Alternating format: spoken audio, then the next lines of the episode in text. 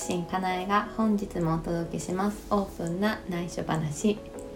この番組ではちょっとここだけにしてほしい話。もやもやしたこと。毒抜きトークだと。内緒話やけど。オープンに語っていく番組です。なんですが。今日はなんと。プロドクシン私プロドクシンかなえがソロでお届けします。初めて一人で収録します。めっちゃ緊張してます。ワーママ桃子は自分でも自分でもっていうかもんちゃんだけでも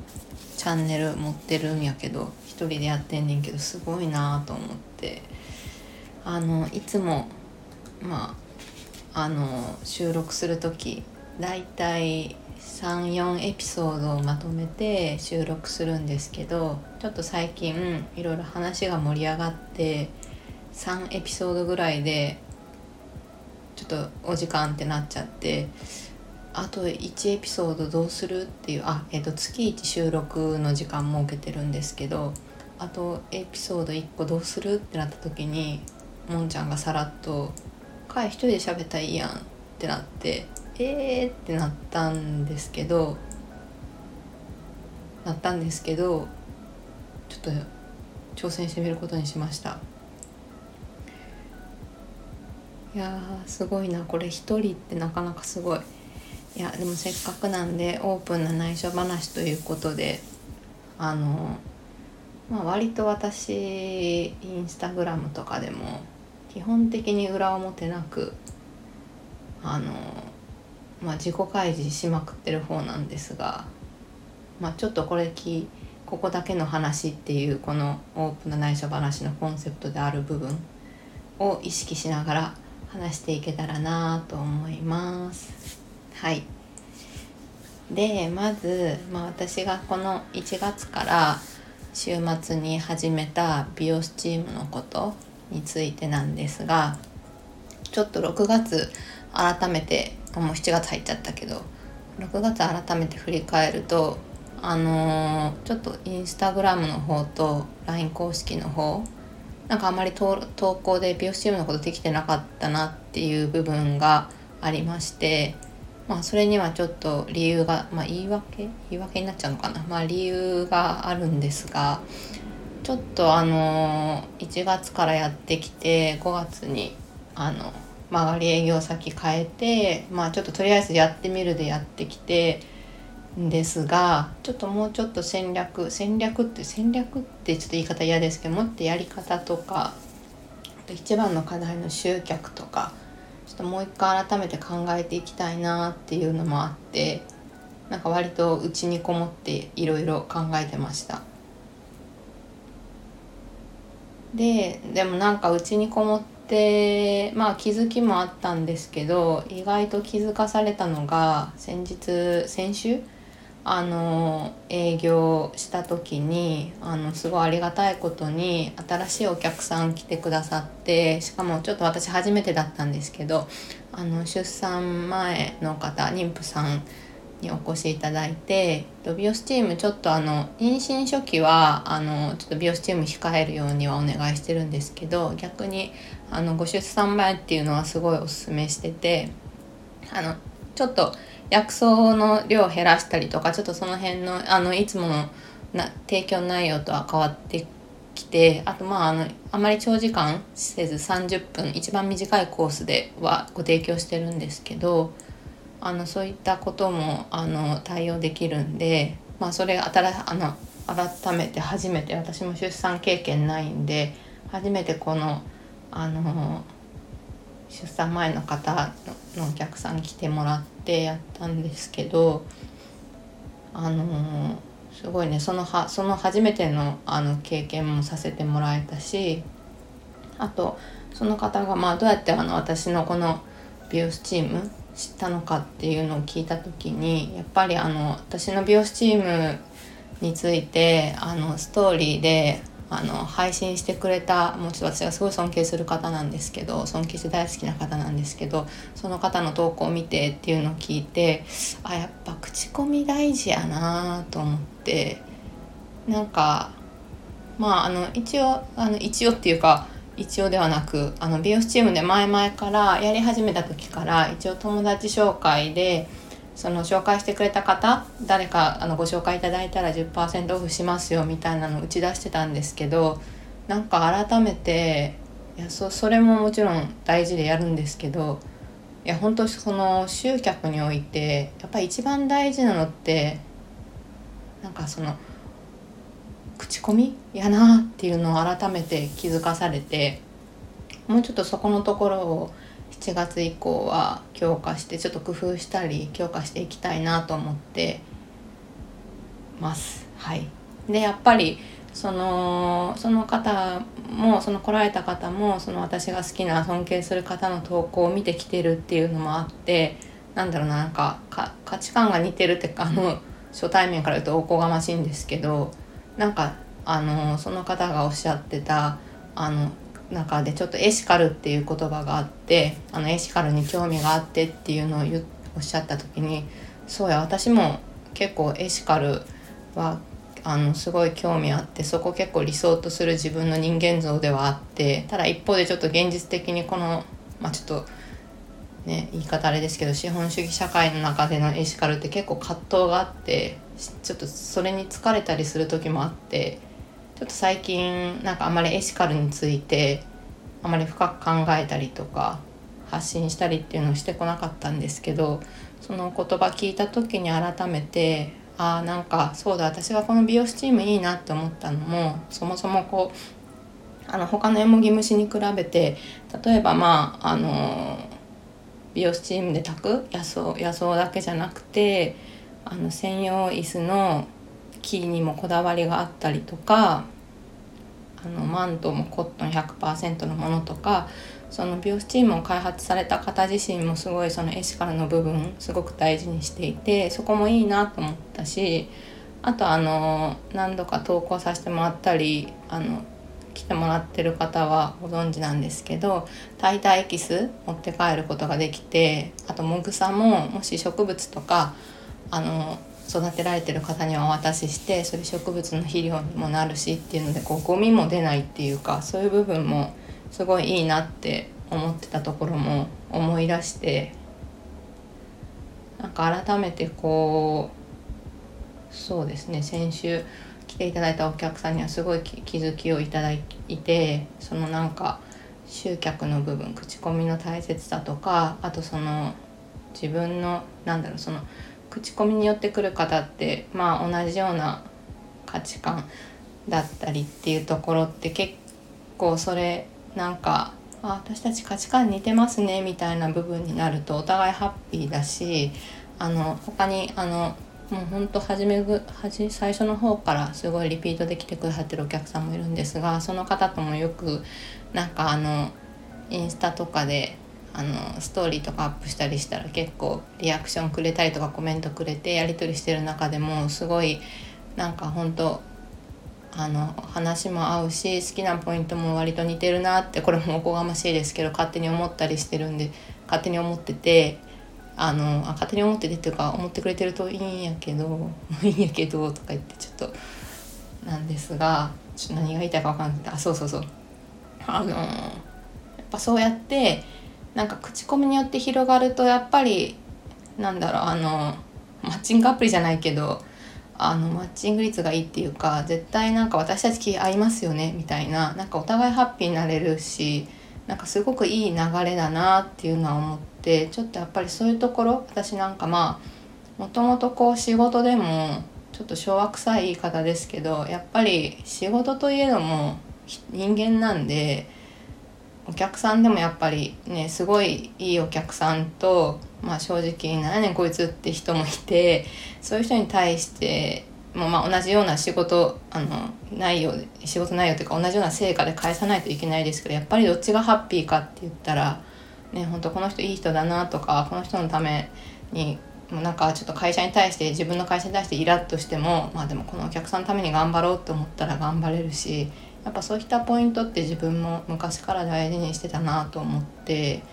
なんかそれもちょっといろいろ思い出しましてやっぱりちょっとなんだろうあの口コミっていうかその人となりというか人となり？なんか難しいけどそうなんかそのなんか製品のいいところとかあの美容チームのいいところとかそういうのももちろん発信していかないといけないとは思うんですがそれと同時にそのお客さんとの関係大事にしたりとかあと自分のこう考え感じてる価値観とかっていうのを発信できるようにしていきたいなって思いました。えびっくり。なんか私一人で15分も話せるかなと思ったら美容師チームだけで10分も過ぎてる。ちょっと今日3つぐらい話したいなと思ってたんですけど。はい。でそうですね。ちょっともっと話したかったけど、まあ、またこれは次のネタとしてあのビーフチームは今そんな感じで。あそれで6月1個ちょっとあんまり投稿できなかった理由っていうか、まあ、理由って別にわざわざ言わんでもいいかもしれないんですけどちょっとあのー、今の曲がり営業先であの玄関にこうチラシ貼れるあの看板があってでそれ今までなんか前自分でちょっと作ったやつ貼ったんですけどちょっともうちょっとブラッシュアップしたいなと思ってあの私のそのインスタグラムとか LINE 公式のアイコンにあるあのイラストを描いてくれたあのイラストレーターの友人にお願いしてちょっとずっとチラシ作ってたんです。でなんかすぐできるかなと思ったらなんかやっぱチラシも結局自分が何を伝えたいかっていう部分をちょっともっと掘り下げて掘り下げて悩んでっていうので、うん、だいぶその友人には迷惑かけたんですけどやっぱここし変えてとかいうのやり取りしててなんだかんだ1ヶ月近くかかったんですがまああと限られたねこうスペース内でいかにこう打ち出すかっていうのとかあとまあ一過性のものじゃなく長く使いたいなと思ったのでそういうのも含めていろいろこう何載せようとかっていうのをあれこれ模索してちょっとそれぐらい時間かかったっていうのもあって結構それに注力してました。でチラシができたのでまたちょっと近日中にあの公開したいと思います。であの先週かな？そうちょっと思い悩んだ時に皆さんにインスタであのアンケート形式で、まあ、どういう情報知りたいですかみたいなのをあのちょっと質問投げかけたら結構みんな答えてくれて本当ありがたいんですけど、まあ、それもちょっと参考にさせてもらってあの完成することができました。ありがとうございます。はい。そんな感じで美容スチームについてはこんな感じです。こんな感じです。どんな感じやねんって感じですけどあのなんか美容スチームはなんかあの気づきがあってあのまたこれ話長くなるんですけど去年ですね私あの転職活動あ今の会社もうすぐ8月で1年になるんですけどあの今回転職、うん、自分でもびっくりなんですけど4度目なんですがその中で今回転職活動した時にこれもまた友人が教えてくれたあの本を読んで結構それが転職だけじゃなくてこう自分の人生人生ってちょっとなんか大きなテーマっぽくてちょっとあれですけどのなんか価値観にもつながるなっていうすごいいい本だったんですよ。あの題名が、えー、なんだっけ一番分かりやすい自分のやりたいことの見つけ方みたいな名前ちょちょっと自信なくなったんで後であのあの番組説明のとこ入れておきます。あのそれのワークで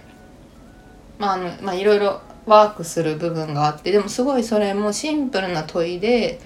それ答えていって最後自分は何をやっていきたいかっていうので一応私今もそれやりたいなと思ってて答えその答えがあの世の中にご機嫌な人を増やしたいっていうのが一応私のやりたいことを大事にしていきたいことっていうところにたどり着きましてでそれはなんか、まあ、また話せば長くなるんですけどなんか何度か結構インスタグラムとかにもなんか投稿でよく書いたりしてるんですけどなんか結構自分をご機嫌にすることをずっと大事にしていてなんか結構それそれなんか自分で自分を盛り上げるみたいな自分で自分を褒めたりとか自分で自分の機嫌取ったりとかなんか頑張ればだしみたいななんかなんか自分でこう盛り上げてるんですけどいつもうちで。ででもそれってなんか相手のこともにで相手にもいい影響を与えるっていうかなんだろうお互いご機嫌だったらなんか世界平和にももうちょっと極論なんかつながるんじゃないかなと思ってみんなご機嫌だと相手のなんかいちいち一つの言葉とか一つの行動気にならないだろうしねなんかちょっとそれも話すと長くなるんですけどまああのそうそういう価値観を持ってまして。で美容スチームってなんかいろいろ効能あるんですけどなんかあんまり効果効能こうなんだろう例えばこう美容にですよとかそういうのを言いたいんじゃなくてなんかあの美容スチームすることで、まあ、あの日々頑張ってまあちょっと私美容スチームのことをこうご自愛スチーム浴って言ってるんですけどその名前の通りこう自分自身のこう癒したりとかねぎらったりとかなんかご褒美とかそういったところで使ってもらえたらなと思ってて、まあ、ちょっとモヤモヤするって時もこう美容チームで汗かいてちょっとそれがすっきりしたりとかなんか疲れ気味だなって時に美容チームしてすっきりしてその日ぐっすり眠れるとかそういうなんか自分のまあほんとご自愛としてあの美容チームやってほしいなっていう思いがあって。でそれもなんかあの最近気づいたんですけど、まあ、私自身がこう人を癒すっていうことはできないけど、まあ、こう誰かが癒した癒されたりこうご機嫌になる場所とか時間を提供したいなっていうのを最近思っています。はい。結局美容スチームの話で20分近くなってしまいました。すいません。いやこれ30分いけそうやな。でも30分も聞くの多分辛いですよね。でもちょっとせっかくなんで続けます。であの次にちょっと私がこう5月の半ばぐらいからやってるあのー、これもインスタで言ったりとか前ポッドキャストでも言ったんですがポッドキャストじゃない、まあ、スタンド F ポッドキャストこのオープンな内緒話でも言ったんですけどあの長年の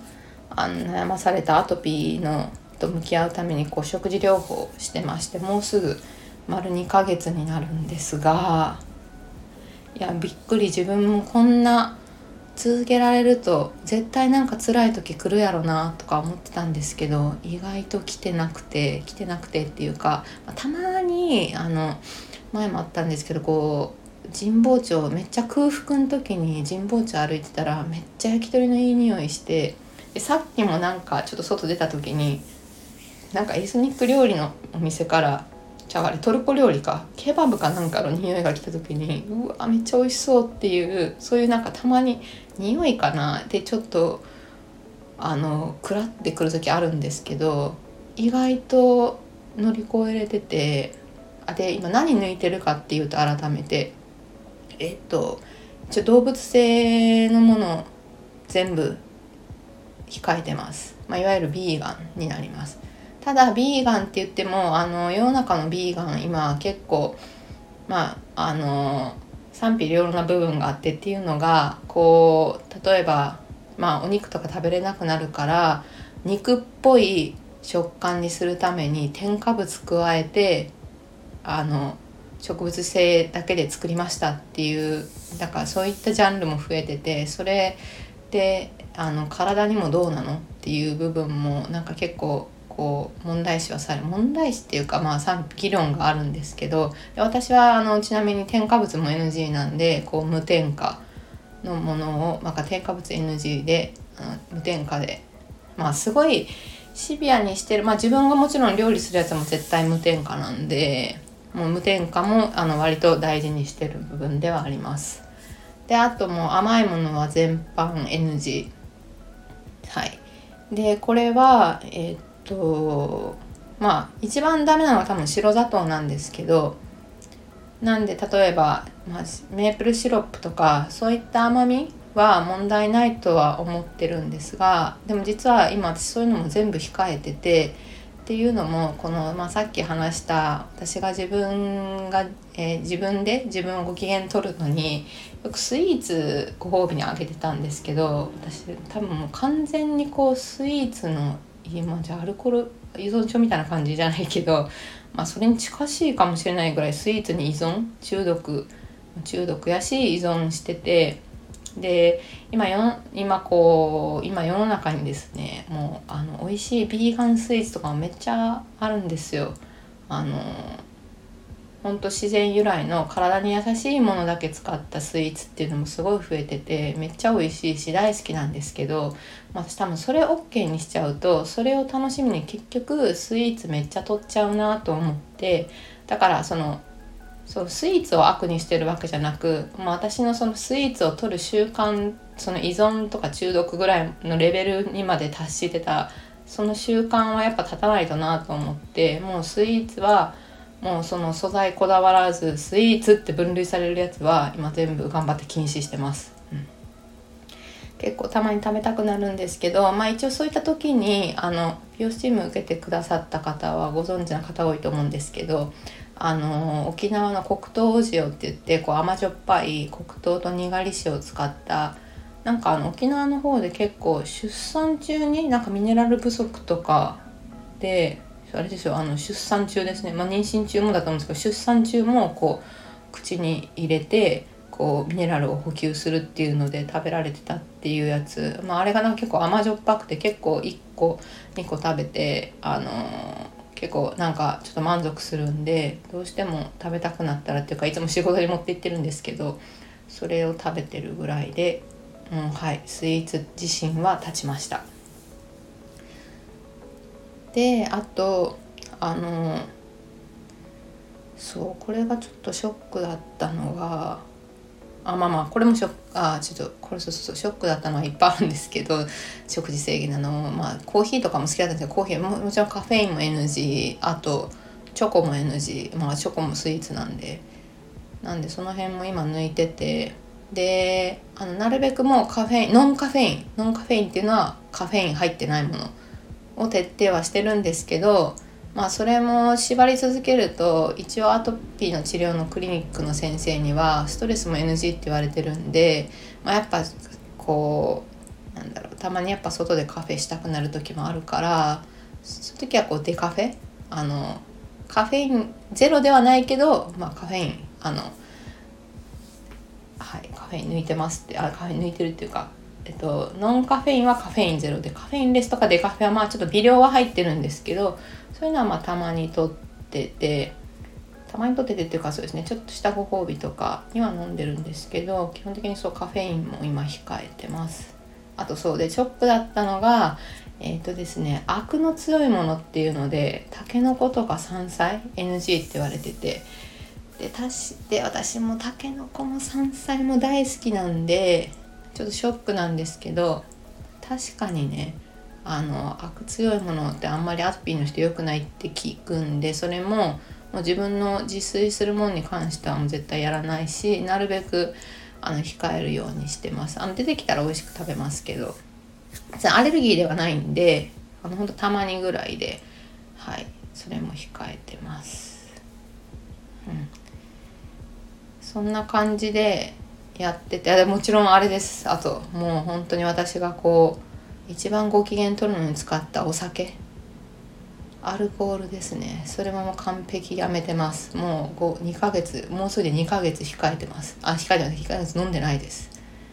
ですがこれもなんとかね乗り越えれててあとなんか気づいたのがもう今までノンアルとかモクテルとか全く興味なかったんですけどこういう状況になっていろいろ調べたらこう無添加のノンアルとかめっちゃあんねんなっていうのを知ってしかも飲んだら割と美味しい割とっていうか美味しいんですよね普通に。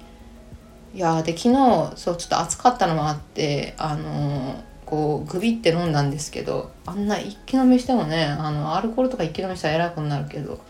全然平和やなんかとにかく平和ノンアルで夜なんか会食して帰り道のあの平和さと次の日のやべえ別にいつもすごい二日酔いでおえとかなかったんですけどやっぱちょっと寝不足とか多分アルコール飲んだら多分爆睡できてないからか若干なんかポーっとするけどそれもなくなんか平和な日々を過ごせてる感じがすごい心地いいなっていうのをえ？初めて知ったぐらいか。そうですよね。だって外食まあ、小中高大学だから二十歳から飲んでるからしかもノンアルとか全然興味なかったから絶対外でご飯とか大概大概絶対飲むんで相手が飲まなくても。あそんな生活初めてなんでこんな平和なんやみたいな。学生の時に思った気分か高校の時ぐらい。いやそれも知ってなんかすごいそれが逆に体にもいいしっていうか体にいいとか健康的やしなんかそれもストレスそうなんかいやストレスあるっちゃあるんですけどその働いたりしたら。でもやっぱ減った気がします。なんかアルコールでストレス解消したつもりがなんか別のとこでストレス溜まったっていうか解消できてる気分になってたっていうか。うん。あとなんかマインド的にもちょっとお酒飲むとこう自己陶酔じゃないけど自分に酔ってる部分はあったのかなって今思うとめっちゃ恥ずかしいんですけどなんか割とネガティブ思考も意外とアルコール摂取した時に出てきたりしてる傾向に最近あったなっていうなんかほんと酒癖悪いみたいな言い方ですけどなんか楽しい反面そういう部分も出てたなっていう気づきもあってなんか今割と心メンタル的にも割と安定しててなんか良かったな良かったの本当なんか食事療法して良かったなってあのその皮膚の調子以外も思ってます。あと何よりですね実はまあもうすぐ丸2ヶ月なんですけど体重がですね3キロ落ちてこれびっくりでなんかちょっとは減るやろなと思ったけどこんな減るとは思わんかったなと思ってで割と顔なんか特に最近会う人にめっちゃ痩せたなって言われてこう顎シュッとしたって言われてで私なんか結構今年の初めとか言ってたんですけど顔のむくみが気になるって思ったんですけどむくみも取れた気がしてやっぱ糖分とアルコールやったんかなっていうのを改めて思っててでいろいろ動物性とかあの抜いてるんですけど、まあ、実は私そのさっきのエシカルの話にもつながるんですが私もともとあの何年前5年前かにビーガンって知ってあの私もちょっとやってみようって一回ちょっとビーガン極めようと思った時期があってで、まあ、ただやっぱ外で難しいな人間付き合いで難しいなと思ったんで実はもうなんかゆゆるゆるビーガンでも家ではもうここだから5年ぐらい実はもう動物性の料理全くしてなかったんですよ。でそれもあって、まあ、今回の食事療法始めやすかったんですけどそれもああるんでなんかその動物性があんまり私のアトピーは原因ではないなっていう思ってる部分はあるんですけどやっぱ私のその今までの多分あとあのお酒とスイーツがやっぱりあのお悪さしてたのかな体でっていうのはなんとなく今思ってます。でもこれはあくまで私の私自身のこの体質とかだったりするんでこうみんなに該当するっていうわけじゃないんでそうそれも今回食事療法ですごい思ってなんかこれ体にいいとか今世の中にいっぱいあるじゃないですか。多分その、まあ、まあスーパーフードじゃないけどこの食材がいいとか、まあ、こういった食べ方がいいとかなんかそういういろいろ本当もう情報がいっぱいありすぎると思うんですけどでもそれも結局人によって違うんで合わない。この人には合ってもこの人は合わへんっていうのってほんまに違うなっていうのをそれも実感しててで実はですねそういったことを思ってる時にちょっと出会った本ちょっと大西京子さんっていう今ちょっと奈良で活動されてて大和薬膳っていう、まあ、あのマクロビからそうですねその方もマクロビ学ばれてヨーロッパに行かれてそっちで広められてっていうなんかすごい方なんですけどあのその方のあのすごい食事の話すごい共感多くて、まあ、その方自分自分食ってあの言ってはるんですけどその自分食って言葉もめっちゃいいなと思ってでですねあの実はその大西京子さんがこうあのそういったあの自分食についての講座を開いていらっしゃって実はあの初級講座を申し込みましてあの今週からあのこれオンライン講座なんですが受けてます。ちょっと食についてもやっぱあのより興味持ってもっと勉強したいなと思って始めました。でこれもなんかまた美容チームにつなげれたらいいなと思っててあのいわゆるちょっと私が今提供してる薬草茶とかそれもあの人の体質によってあの今後の理想なんですけど今3種類出してるんですけど今後はなんかもうちょっと勉強してあのちゃんとこうアウトプットできるようになったらあのなんかちょっと簡単な体質チェックシートみたいなしてあのじゃあこの体質だったらこのお茶がいいですよみたいなあのこうあそれを強要するわけじゃないんですけどどうですかっていうの感じであのご提供できたらな選択肢の一つとしてこうご提示できたらなと思っててなんかそういうのもつなげられたらなと思ってます。はい。そんな感じでめっちゃ話したら30分になっちゃった。本当はもう一個話したいことあったんですけど今日はちょっとこの2つにします。